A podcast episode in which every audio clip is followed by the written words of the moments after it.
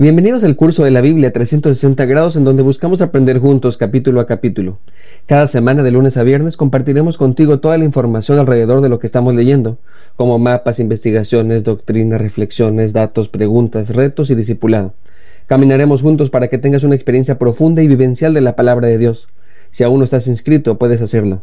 En esta ocasión nos corresponde Génesis capítulo 19.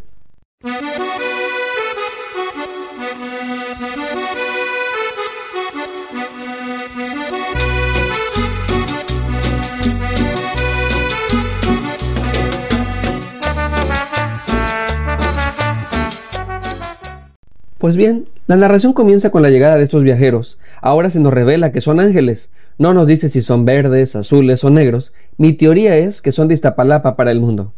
Ahora bien, por como los trata Lot, podemos entender que no tenían una forma angelical, más bien eran como cualquier ser humano.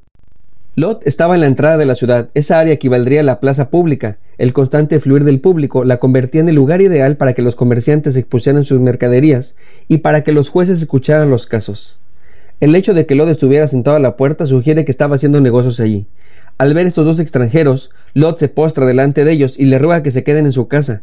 Los ángeles rechazan el ofrecimiento, tal vez como un protocolo de la época, para ver si el acto era de generosidad sincera o solamente una formalidad. Como sea, Lot insiste, por lo que estos dos hombres aceptan la invitación. Ya en casa los tratan como huéspedes dignos, elaborándoles un banquete. Todo iba bien. Recordemos que su misión era corroborar si la maldad de Sodoma era extrema. Por el momento estaban siendo amables con ellos. Sin embargo, antes de ir a dormir, es decir, no ha pasado ni un solo día desde que llegaron, cuando una muchedumbre exige que los dejen conocer a estos dos forasteros.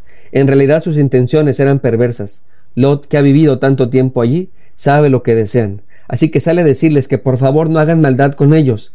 En un intento muy extraño para evitar que suceda, Lot les ofrece a sus hijas a cambio.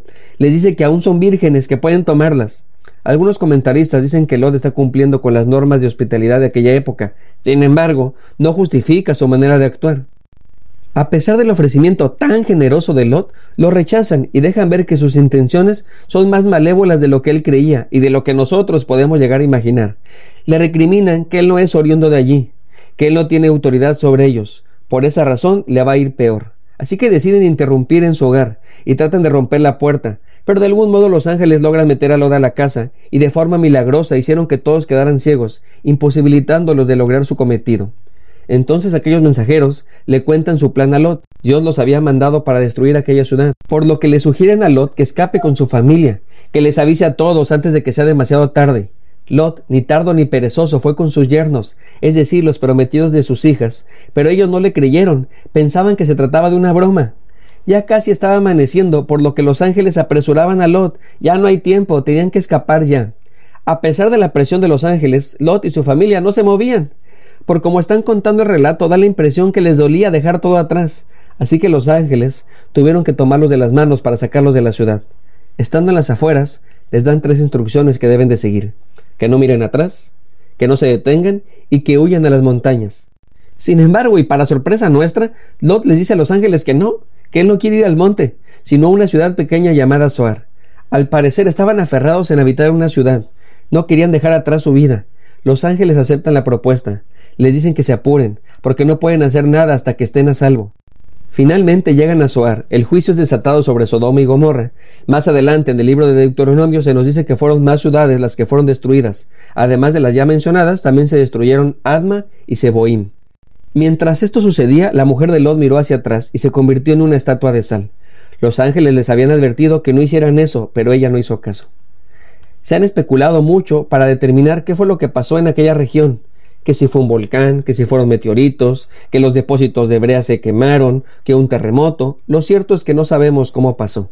Lo único que sabemos es que se trató de un juicio divino, y éste alcanzó a la esposa de Lot.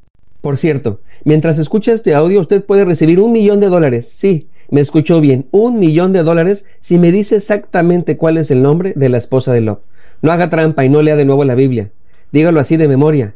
Si lo sabe, me avisa. Confiaré en usted. El autor nos dice que Abraham desde su hogar alcanzó a ver el humo, comprobó que no hubo diez justos, y en realidad no hubo ninguno. Lot fue rescatado por gracia. No sé exactamente la razón de este pasaje, porque nos cuentan que Abraham se dio cuenta, pero al parecer ya nunca más Lot vuelve a ver a Abraham. pudiera ser que cree que está muerto. Bueno, pues, Lot y sus hijas sí logran escapar, y una vez más el autor nos hará recordar un episodio muy parecido a cuando Dios hizo un juicio con el diluvio. ¿Recuerdan que Noé se puso borracho y pasó algo grave? Pues bien, pasará algo parecido y se nos dan más detalles.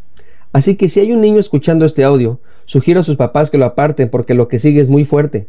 Lo digo en serio. Si hay un niño escuchando, mi sugerencia es que no escuche lo que sigue. No es clasificación para niños. El autor nos dice que Lot tuvo miedo de quedarse en la ciudad, así que se fueron a habitar una cueva. Sus hijas, al ver que allí están solas con su padre y que no hay posibilidad de casarse con nadie, se proponen emborrachar a su padre y tener hijos con él. Su justificación para este acto tan perverso es darle descendencia a su padre. Lo emborrachan y abusan de él. Cada una tiene un hijo. Uno de ellos será padre de los moabitas y el otro de los amonitas. Ambos son pueblos antagónicos al pueblo de Dios. Es inevitable leer este capítulo y no darse cuenta de las similitudes que hay con el capítulo anterior. Las dos historias tienen cosas muy parecidas. Abraham estaba en la entrada de su tienda, Lot en la entrada de la ciudad. En ambos casos se nos dice la hora de la llegada de estos forasteros, con Abraham al calor del día y con Lot a la caída de la tarde. Los dos trataron con reverencia y respeto a estos viajeros y se inclinaron ante ellos. Tanto Abraham como Lot son hospitalarios y les ofrecen servirles, y al final de cada historia tiene que ver con la descendencia. Es muy obvio, por lo menos para mí, que el autor quiere que comparemos las dos vidas. Lot tenía puestos sus ojos en la materia, había elegido a Sodoma por la estabilidad económica. Vemos que les cuesta trabajo salir de allí, y la historia de su esposa corrobora esa idea. En cambio, Abraham tenía sus ojos puestos en Dios. El resultado de cada vida es la suma de sus decisiones. El Señor Jesús utilizó esta historia para dar una enseñanza, se las leo. Asimismo, como sucedió en los días de Lot, comían, bebían, compraban, vendían, plantaban, edificaban. Mas el día en que Lot salió de Sodoma, llovió del cielo fuego y azufre, y los destruyó a todos. Así será el día en que el Hijo del Hombre se manifieste.